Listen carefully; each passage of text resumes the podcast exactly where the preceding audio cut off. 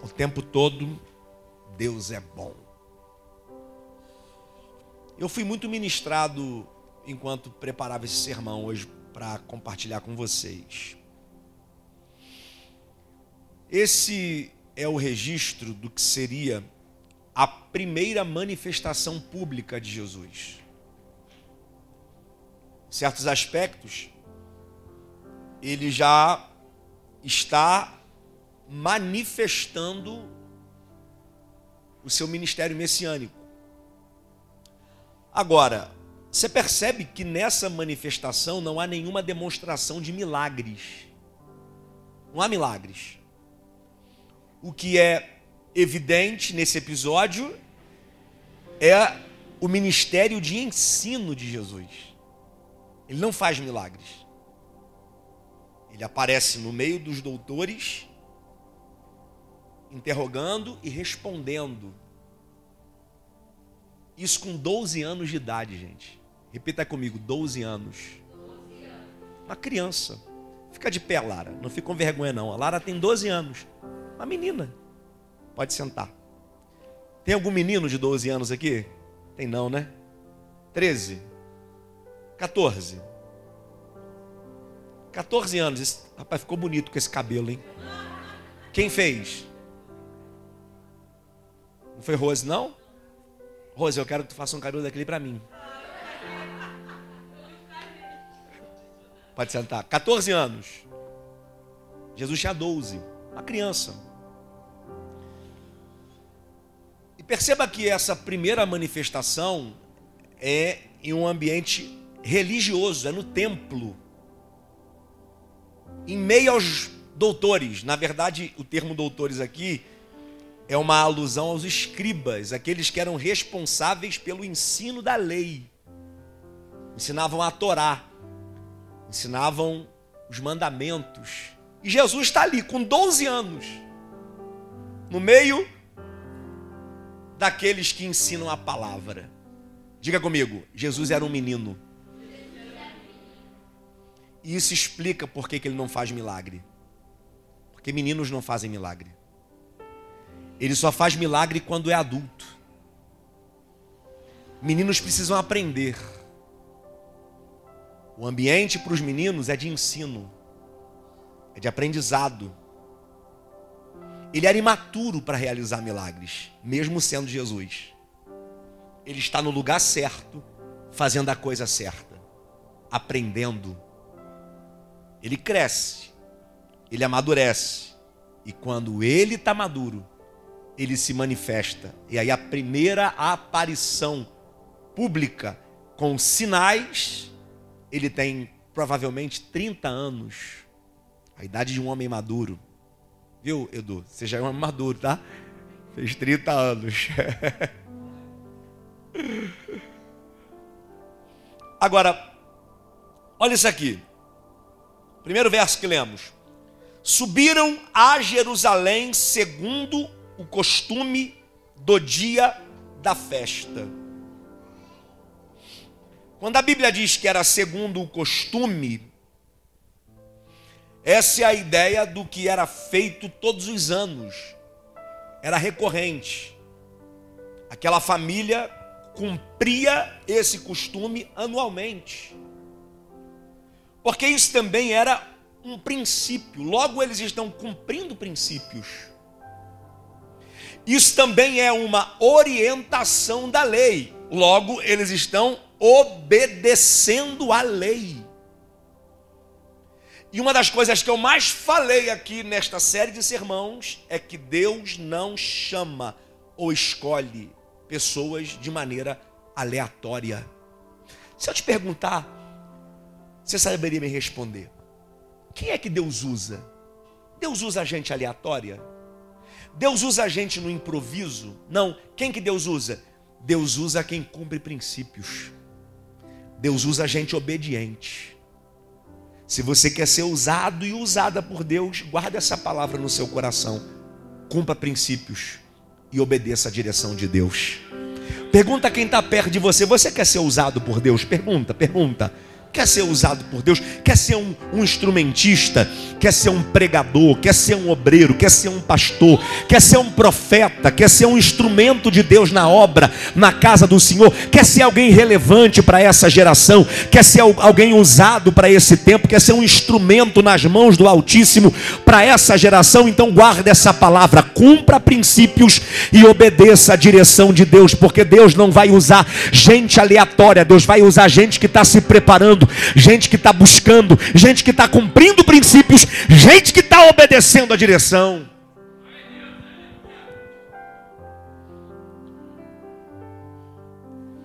Subiram a Jerusalém, segundo o costume do dia da festa. Agora, eu quando quando observo a paternidade e a maternidade de Jesus aqui no sentido biológico, por mais que não há biologia masculina no nascimento de Jesus, né?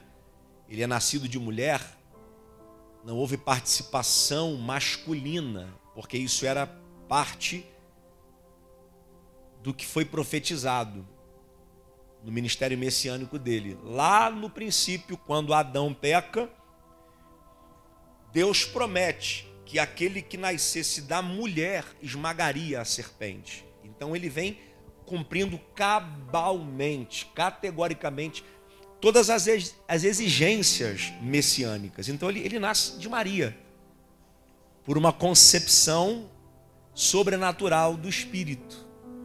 Mas ele tinha pai e mãe. José e Maria eram os pais de Jesus.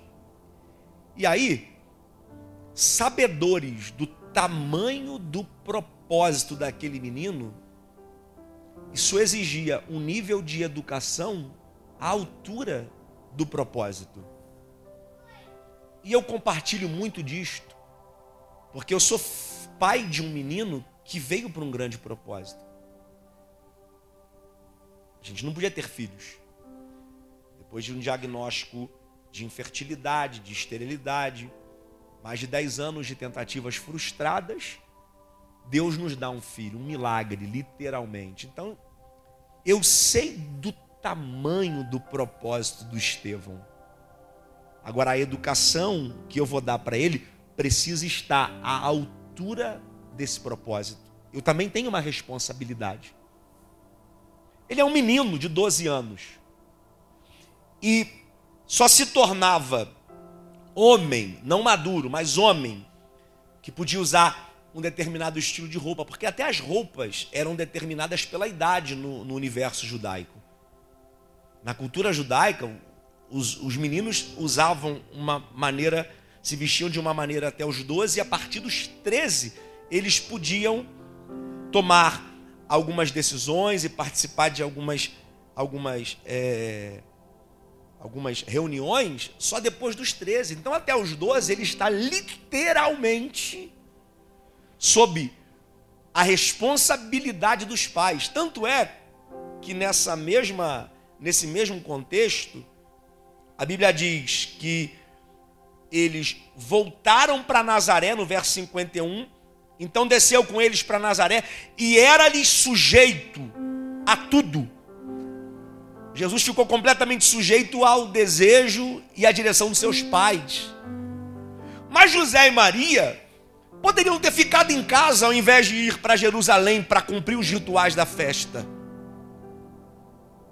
E provavelmente, muitas das vezes, eles foram nem pensando neles, mas pensando nos filhos, pensando no filho, pensando no menino que nasceu para um grande propósito.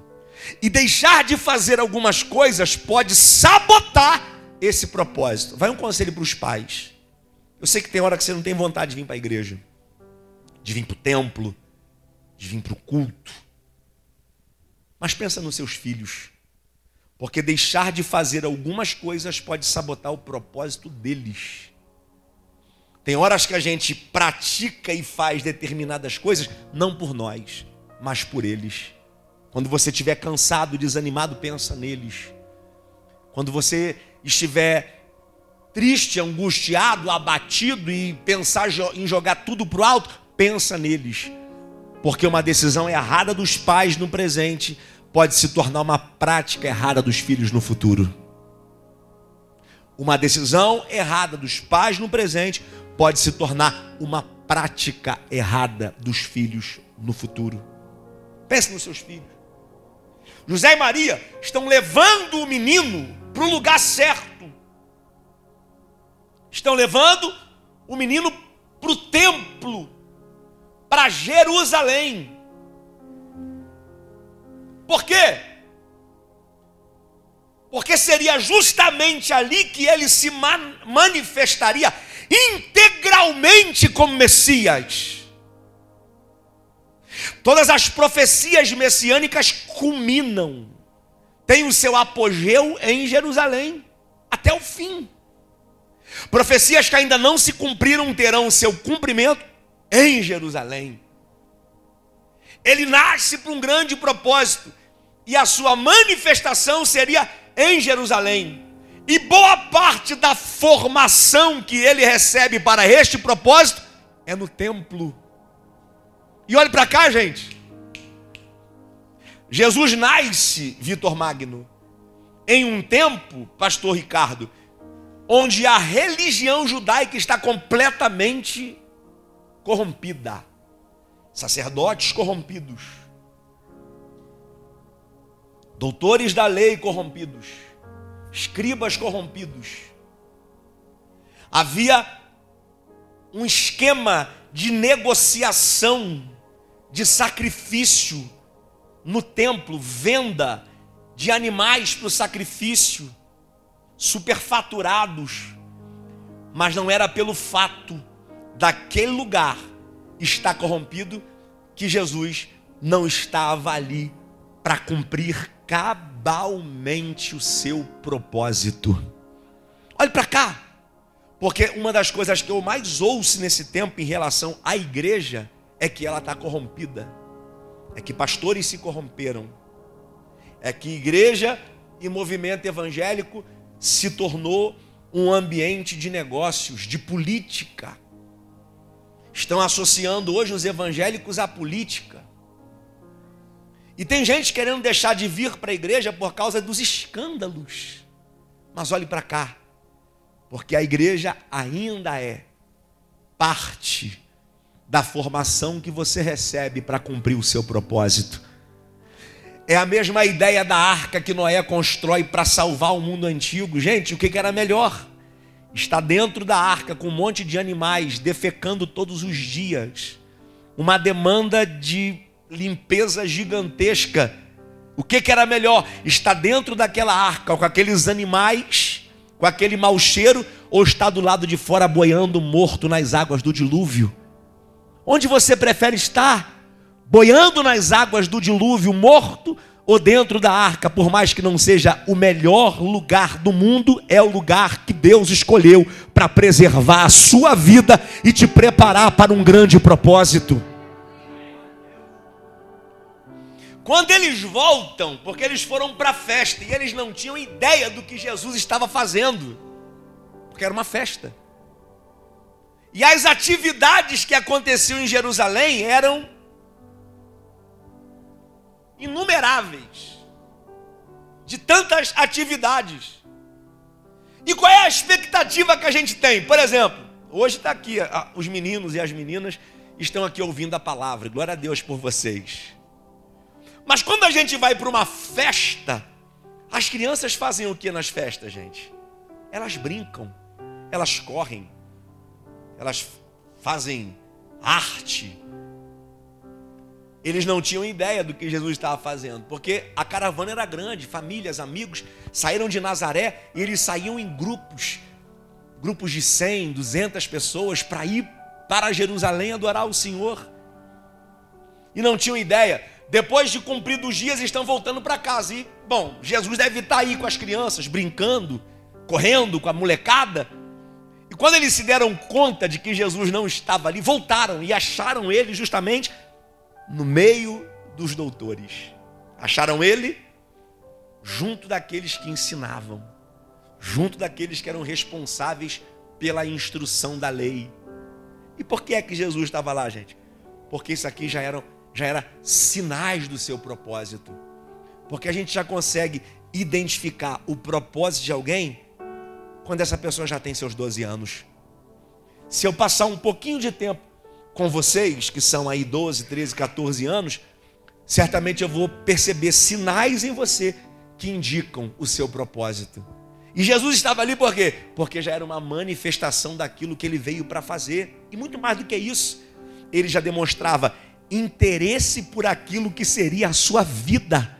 E muito mais do que isso, ele estava envolvido com aquilo que estava alinhado ao seu propósito. Pega essa palavra aqui, levanta a mão que eu vou profetizar sobre a sua vida. Pelo amor de Deus, para de perder tempo com aquilo que não agrega valor para o seu propósito. Se envolva, se comprometa, gaste tempo, invista dinheiro, invista a sua vida, invista o que você tiver que investir com aquilo que vai potencializar, com aquilo que vai agregar valor, com aquilo que vai lhe ajudar a cumprir o propósito de Deus para a sua vida. Eu profetizo, e se você crê, você vai receber essa palavra. Eu profetizo que a partir de hoje você não perderá mais tempo, você vai ganhar tempo, você vai viver exato e cabalmente aquilo que Deus tem para a sua vida. E se você recebe essa palavra, abre a sua boca e você pode adorar a Deus por isto. Vai!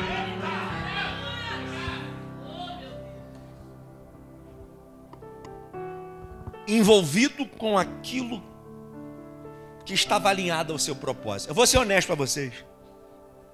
Quem está falando hoje é um homem maduro, de 40 anos de idade, que já errou muito, gente, que já perdeu muito tempo.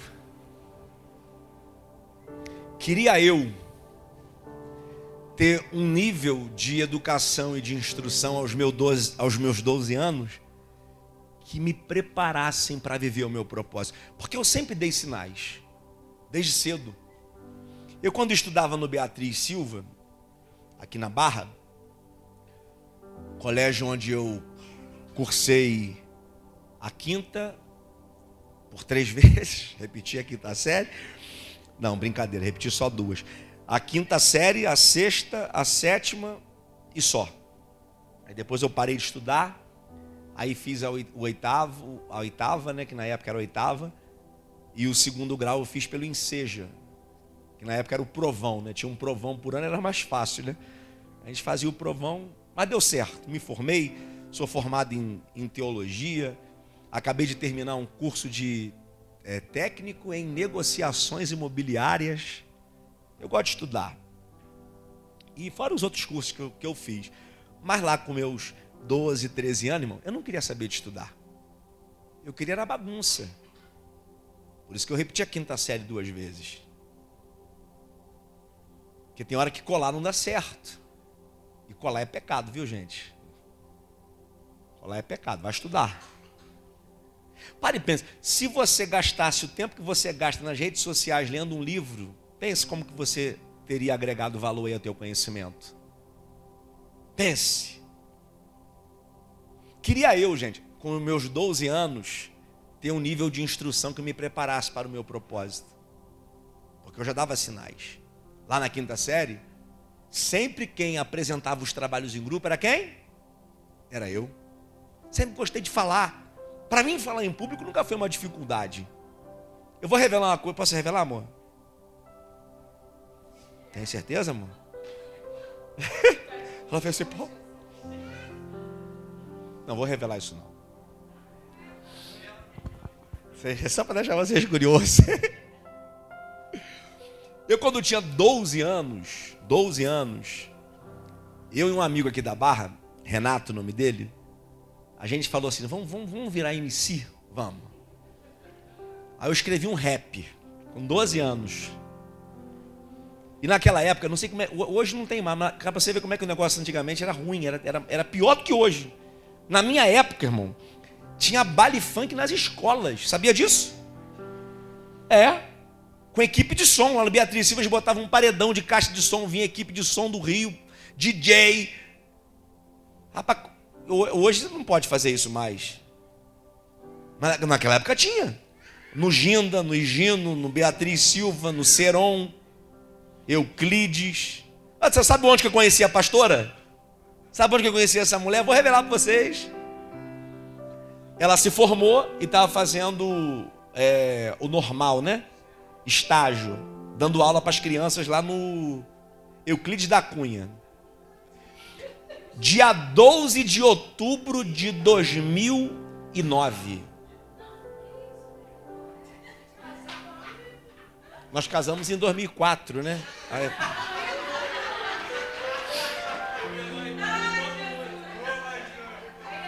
É ômega 3, irmão, que eu esquecendo de tomar.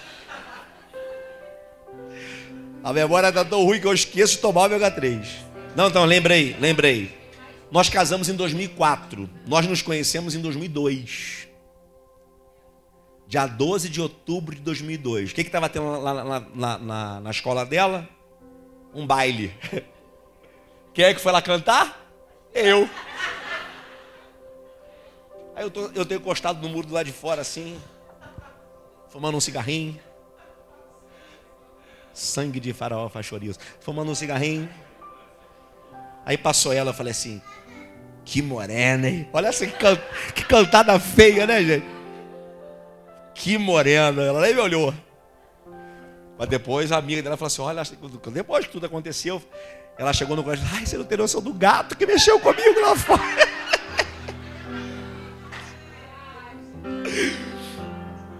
Aí fui, cantei, fiz o show. Eu falei, eu quero aquela morena ali. E ela falou assim: eu quero aquele rapaz ali. Aí nós ficamos aquela noite. E eu abri meu coração para ela. Abri meu coração. Eu já queria mudar de vida há muito tempo. Eu já eu já estava eu estava em um processo de depressão, cantando, mas num processo de depressão. Tudo dando certo, com o empresário, a gente tinha empresário. O meu empresário era o Germano Costa, o irmão do Rômulo Costa, dono da Furacão 2000. Eu já estava cantando em São Paulo, cantando em bailes do Rio, bailes famosos do Rio, Salgueiro, Mangueira, é, Castelo das Pedras, Ladeira dos Tabajara, cantando. E eu conheci ela e eu falava para Deus: Deus, eu preciso de uma mulher. Eu quero amar uma mulher só. E eu falei isso para ela: eu falei, eu quero mudar de vida, você me ajuda? E nós começamos a ficar, ficamos no mundo por um período de dois anos, um ano e pouco, né? Estou só resumindo. Um ano e pouco, dois anos. E a minha cunhada, Gabriela, conheceu Jesus. Lá na igreja congregacional de Canoas. E ela nos convidou para ir lá. E aí começou o processo. E aí nos convertemos. E aí aceitamos a Jesus.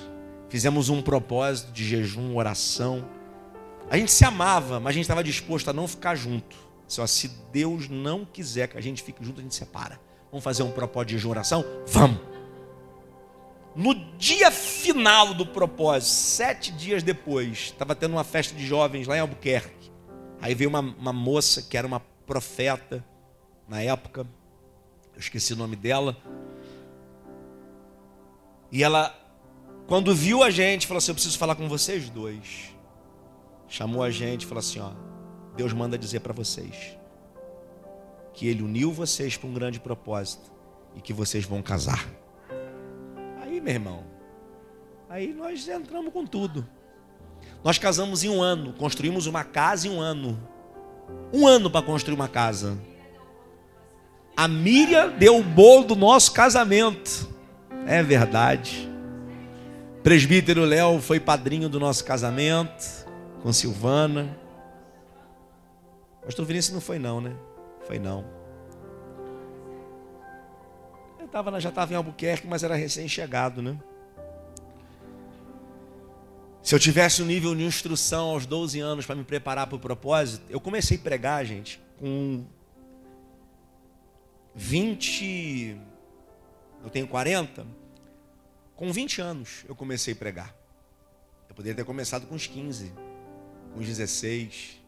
E mesmo depois de começar a pregar, não tinha gente para ajudar.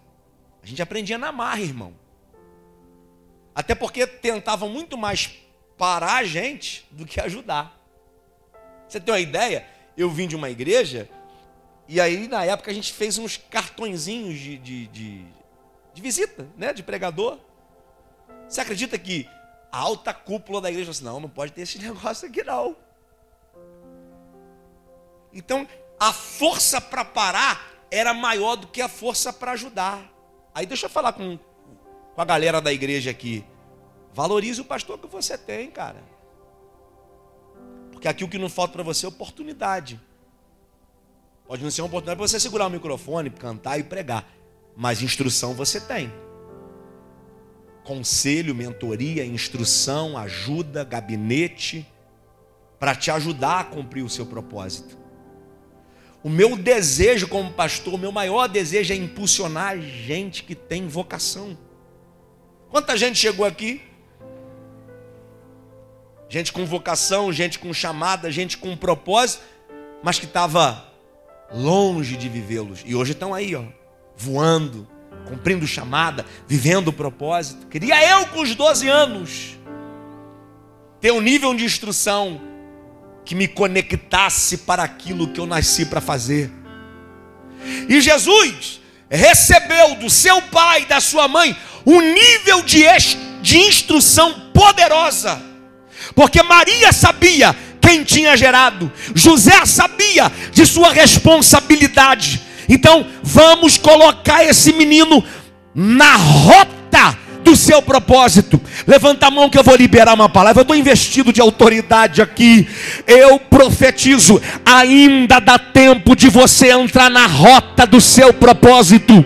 E tudo aquilo que vier para sabotar a sua jornada, tudo aquilo que vier para frustrar a sua chamada, tudo aquilo que vier para frear a sua vocação, está sendo anulado, cancelado, jogado por terra. Eu profetizo que você viverá integral cabalmente aquilo que Deus tem para a sua vida. Meninos de 12 anos, meninas de 12 anos, adolescentes, jovens, adultos e anciãos, pega essa palavra, você será inserido no meio daquilo que te conecta ao teu propósito. Eita! Diga para quem está perto, se envolva com aquilo que te envolve com o teu propósito. Quer um conselho? Para de jogar conversa fora com gente que não está nem aí.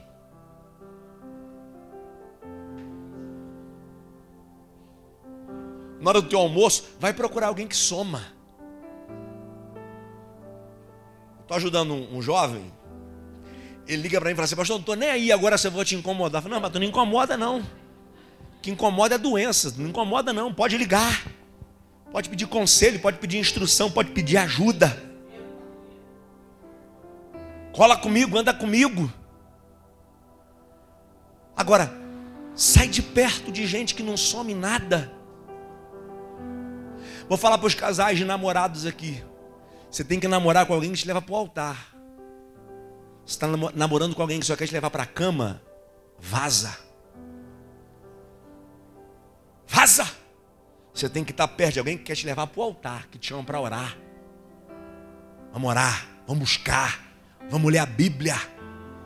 Irmão, eu e essa mulher aqui, a gente é novinho assim, lindos assim, que a genética é boa. Mas eu me lembro, a gente recém-convertido, irmão. A gente era, no, no dito popular, rato de vigília. Rato de vigília. Vigília na roça, vamos para a roça. A gente numa vigília num lugar chamado Lagoinha. Você nem sabe, não é Lagoinha worship não, gente. É Lagoinha lá na Baixada de Cachoeiras de Macacu. Nem luz tinha. Uma vez a gente foi, irmão, com os coroa. Só os velho. Só bigode grosso. Pensa nos velhos. Brabo, irmão. Os homens falavam em mistério, tu arrepiava. Os homens brabo. Tem um que tá para vir aí, né, Léo? Pai do Léo é um deles. Presbítero Serjão. O homem, quando vai entregar uma profecia, ele fica vermelho igual um pimentão, fica até com medo. Descendo aquele morro, chovendo, irmão. Chegamos lá todo molhado. A pé, uma hora e blau a pé. Chegava lá, irmão, não tinha oportunidade, não tinha microfone, porque não tinha luz, era tudo era no gogó. Mas tinha a presença de Deus, tinha poder. Não tinha fumaça, mas tinha a glória de Deus. Não tinha luz piscando, mas tinha poder de Deus. Não tinha uma guitarra igual a do Eliel fazendo barulho, mas tinha poder de Deus. Não tinha um microfone desse sem fio, mas tinha poder de Deus. Se envolva com aquilo que te envolve no propósito. Se conecte com aquilo que te conecta no propósito. Se comprometa com aquilo que está comprometido com o teu propósito, inclusive com pessoas. Não case errado. Casamento é escolha, é decisão. Depois não reclama, viu? Depois vai chupar essa manga. Depois dá conta. Não case errado. Casa com gente que vai te empurrar para o propósito. Casa com gente que vai te impulsionar para o propósito. Porque um, um, uma das principais ferramentas da sabotagem é gente. Eu já vi gente colar com gente errada e, e meu irmão, acabou. Gente que estava animada.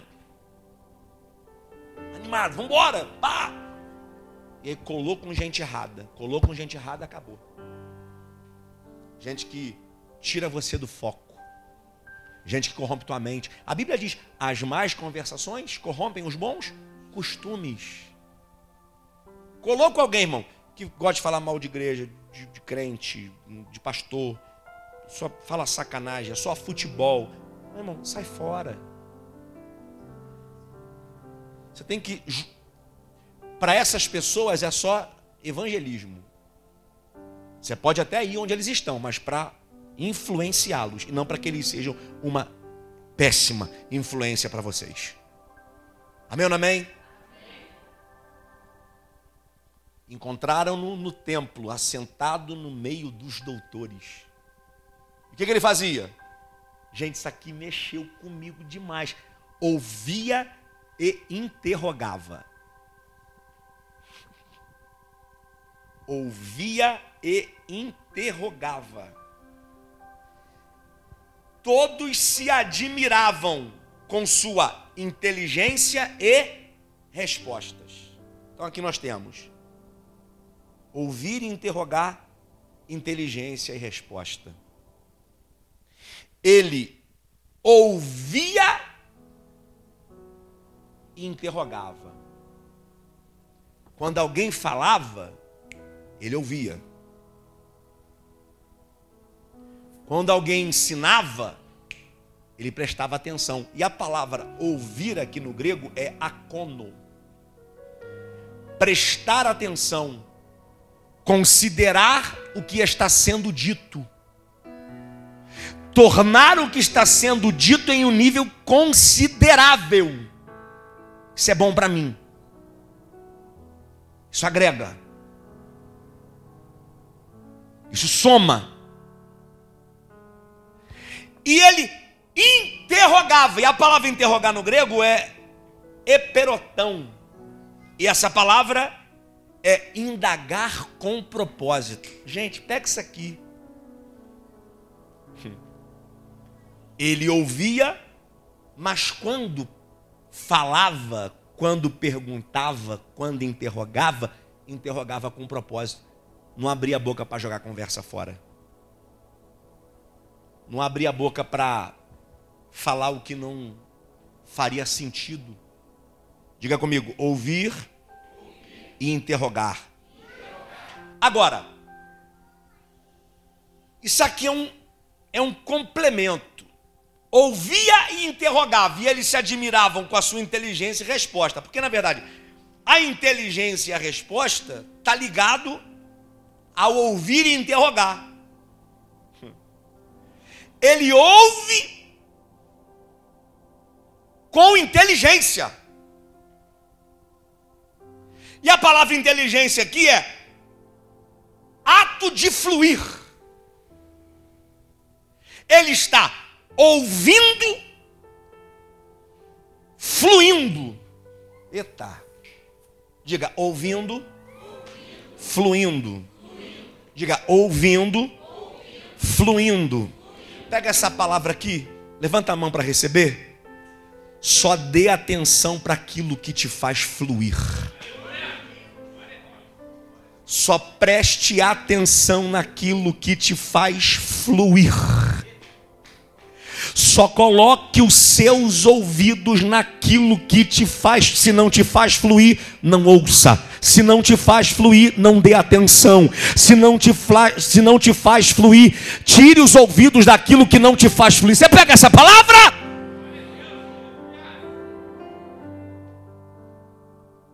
Ele ouve com inteligência. Ele ouve aquilo que flui.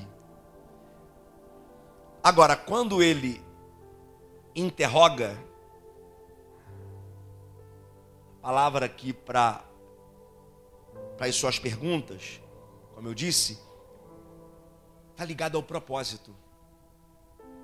Ele pergunta coisas com propósito. E, obviamente, quem está me ouvindo, diga amém. amém. Obviamente, ele não perde tempo perguntando coisas que não vão somar para aquilo que está ligado ao seu propósito. Ele está no meio dos doutores, ele está no meio dos escribas, aqueles que ensinam a lei. E se você parar para observar o ministério de Jesus, o ministério de Jesus é marcado com citações da lei. Ele sempre fala de Isaías, ele sempre fala dos profetas, de Moisés e da lei. Por quê? Porque todas as perguntas que ele faz são com expectativa de respostas que vão somar naquilo que ele vai viver. Olhe para cá e recebe essa palavra, pelo amor de Deus. Você precisa de respostas sim. E teve gente que veio aqui precisando de respostas. E teve gente que entrou aqui e está com os ouvidos abertos em busca de uma resposta. E deixa eu ser profeta para a sua vida, deixa eu ser profeta para a sua casa.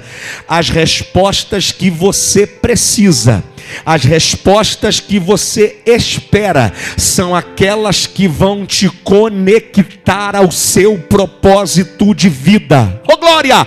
Ainda que você tenha respostas, porque tem horas que a gente tem muitas respostas, Miriam, mas nem todas as respostas precisam ser aproveitadas. Mantenha os seus ouvidos atentos, porque Deus está falando para essa geração, Deus está falando para este tempo, e no meio de tanta as respostas, algumas vão te fortalecer, algumas vão te potencializar, algumas vão te impulsionar, algumas vão te empurrar para mais perto daquilo que você nasceu para fazer. Agora, cuidado, porque da boca de muita gente virão respostas para te parar, respostas para te confundir, respostas para te enganar. Eu vim aqui, quero liberar profecia para quem quem profecia liberar profecia para quem quer melhorar, liberar profecia para quem quer crescer, liberar profecia para levar a baixandaraia, joga a direita e a esquerda para cima.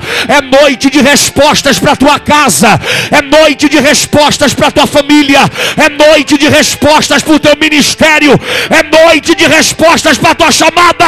Quem pega essa palavra, abre a boca, faz.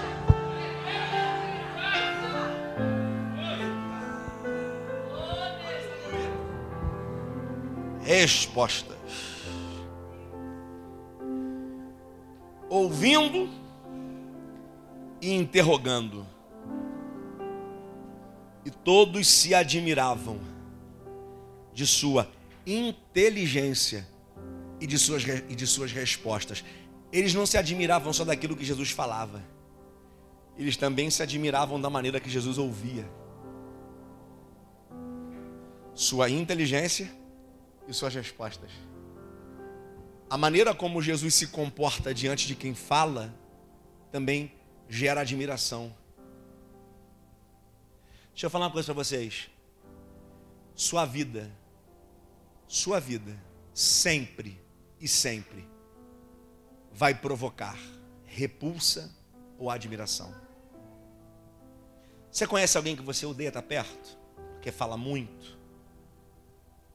Tudo que fala é desconexo, tudo que fala é sem propósito.